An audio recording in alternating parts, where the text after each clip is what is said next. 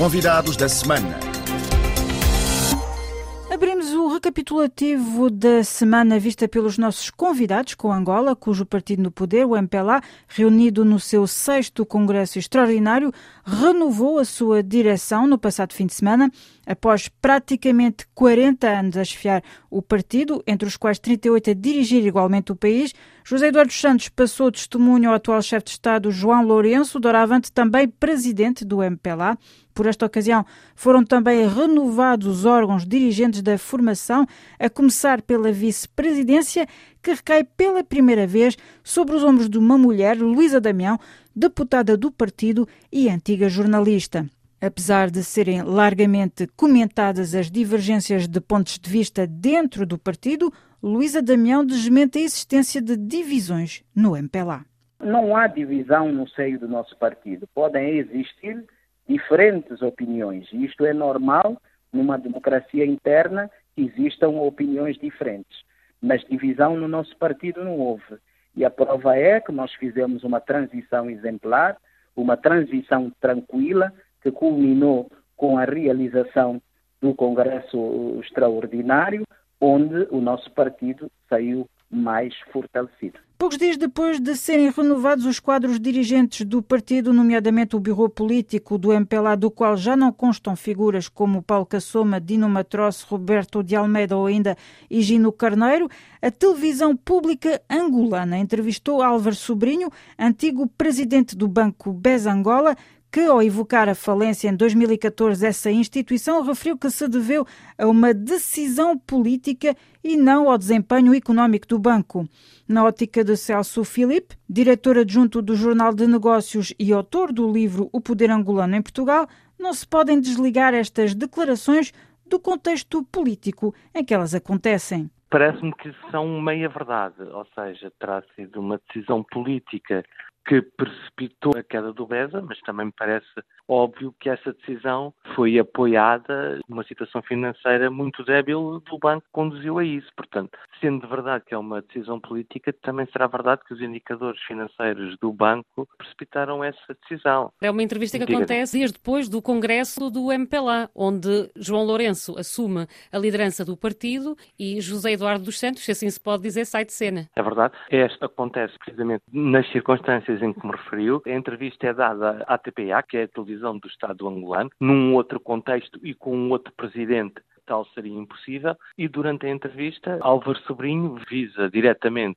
algumas figuras grandes da elite angolana que foram afastados neste fim de semana passado do Bureau Político do MPLA. Refiro-me concretamente a Paulo Cassoma, chegou a ser Presidente da Assembleia Nacional, e a Manuel Vicente, que também é avisado na entrevista. Duas pessoas que foram afastadas do Bureau Político do MPLA, dois, três dias depois, são visadas por esta entrevista e apontadas como sendo responsáveis pela queda do BESA. São demasiadas, demasiados factos para se acreditar que esta entrevista seja uma coincidência. Também a destaque que esta semana esteve a Guiné-Bissau, que continua à espera de material para iniciar o processo pré-eleitoral, a começar pelo recenseamento, que já deveria estar a acontecer desde agosto, na perspectiva das legislativas, cuja data foi fixada para o 18 de novembro.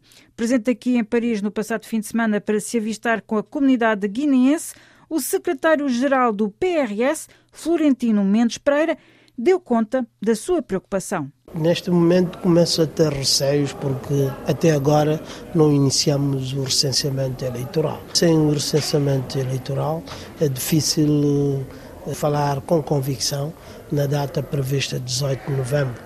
Independentemente de não ter começado ainda, também há outros fatores. Estamos na época da chuva, está a chover muito neste momento em Bissau e há imposições legais que é preciso respeitar, que é preciso negociar com os atores políticos. Que imposições legais? Prazos, por exemplo, há prazos que a lei impõe para a realização de uma determinada atividade eleitoral.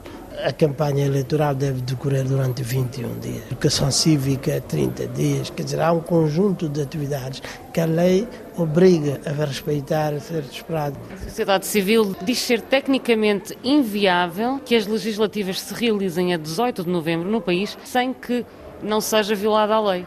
Exatamente. Há algumas imposições que, legais Portanto, se olharmos para estas datas, é impossível respeitar a data 18 de novembro. Mas se houver consenso entre os políticos, podemos negociar os prazos e caso seja difícil como respeitar 18, podemos dilatar para um período de uma semana ou duas semanas, mas para fazer eleições para ainda em novembro ou se não no início de dezembro. Passados alguns dias e perante a persistência dos atrasos, o primeiro-ministro guineense Aristides Gomes reuniu-se com os partidos políticos com assento parlamentar no intuito de fazer o ponto da situação.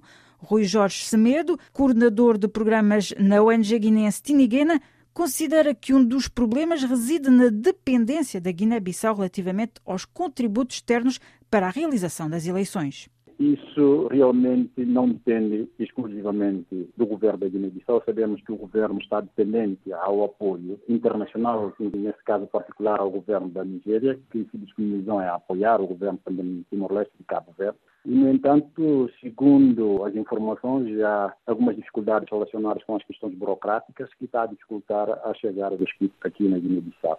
Se tem outras explicações subjetivas, eh, nesse momento eu não posso adiantar, eh, mas eu posso falar nesse momento, essa situação não depende única e exclusivamente do governo da Guiné-Bissau. Então, sendo um país altamente dependente para realizar todas as suas atividades sociopolíticas e econômicas também, então o resultado é exatamente isso. Para fechar, Sudão do Sul, desde quarta-feira, em virtude de um novo acordo de paz, este país entrou em período de pré-transição. Dentro de oito meses, o antigo vice-presidente Rick Machar deve regressar ao país para partilhar o poder com o seu antigo inimigo, o presidente Salva Kiir, e isso por um prazo de três anos até à realização das eleições.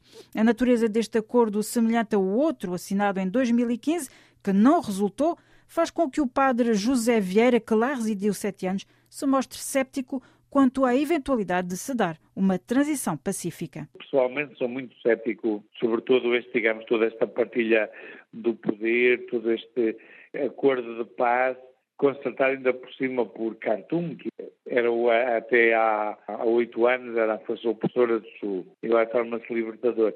Mas não acha que pode ser visto como mais um incentivo para a paz, até porque este acordo prevê ainda no final de três anos que o Sudão do Sul deve realizar eleições. Não acha que é um passo que está a ser dado em frente? É um passo em frente se for dado.